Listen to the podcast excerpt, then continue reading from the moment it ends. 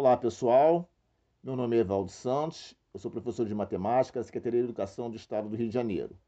O tema da aula do nosso podcast de hoje será sobre identificar e compreender o significado dos coeficientes de uma função do segundo grau. Vamos lá, então?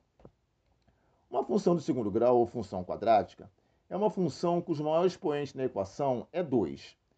Sua expressão é da forma f de x é igual a x2 mais bx mais c, ou y é igual a x2 mais bx mais c, onde a, b e c são números reais, com a diferente de zero. Graficamente, uma função de segundo grau representa uma parábola. Assim como na função do primeiro grau, a função do segundo grau também possui raízes, ou zeros, que são valores em que f de x igual a zero. Para acharmos essas raízes, podemos utilizar várias formas, como soma e produto, método de completar quadrados e o mais utilizado, que é o cálculo da raiz pela fórmula de Bhaskara. Lembrando que a fórmula de Bhaskara é aquela x é igual a menos b, mais ou menos raiz quadrada de delta sobre 2a. E o valor de delta é tido como b2 menos 4ac. A, B e C são os coeficientes da função polinomial do segundo grau, podendo essas raízes serem duas reais e distintas, uma única raiz real ou não ter nenhuma raiz real. Vamos fazer algumas atividades resolvidas para entender então? Vamos lá. Atividade 1. Determine as raízes, caso existam, da função quadrática f de x igual a x ao quadrado mais 2x menos 24. Como solução, nós temos os coeficientes a igual a 1, o coeficiente b igual a 2 e o coeficiente c igual a 24. Temos também, para os valores das raízes, a primeira raiz igual a 4 e a segunda raiz igual a menos 6. Logo, nós temos duas raízes reais e distintas.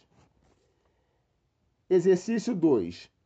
Determine as raízes, caso existam, da função quadrática f de x igual a x ao quadrado mais 4x mais 4. Como solução, nós temos os valores dos coeficientes. Para o coeficiente a igual a 1, o coeficiente b igual a 4 e o coeficiente c igual a 4 também. Logo, nós temos os valores das raízes aplicando a fórmula de Bhaskara nós temos que a, a primeira raiz nós teremos o valor de 2 e a segunda raiz também o valor de 2. Então, nós temos duas raízes iguais, ou seja, nós teríamos uma única raiz real nesse caso. Próximo exemplo. Determine as raízes, caso existam, da função quadrata, quadrática f de x é igual a x ao quadrado mais 6x mais 24. Como solução, nós teríamos os valores dos coeficientes para a igual a 1, para b igual a 6 e c igual a 24. O valor de delta, que é tirado pelo b2 menos 4ac, quando nós vamos calcular as raízes, nós caímos no caso de uma raiz negativa. E raiz negativa de índice par, dizemos que nesse caso não há raiz real. A representação geográfica dessa raiz é encontrada nos diz que o gráfico dessa função irá interceptar o, gráfico, o, ponto, o gráfico cartesiano em dois pontos, justamente nas raízes da função. Há caso que irá tocar só uma vez e ainda caso que não irá tocar, mas como, como saber isso sem precisar fazer o gráfico?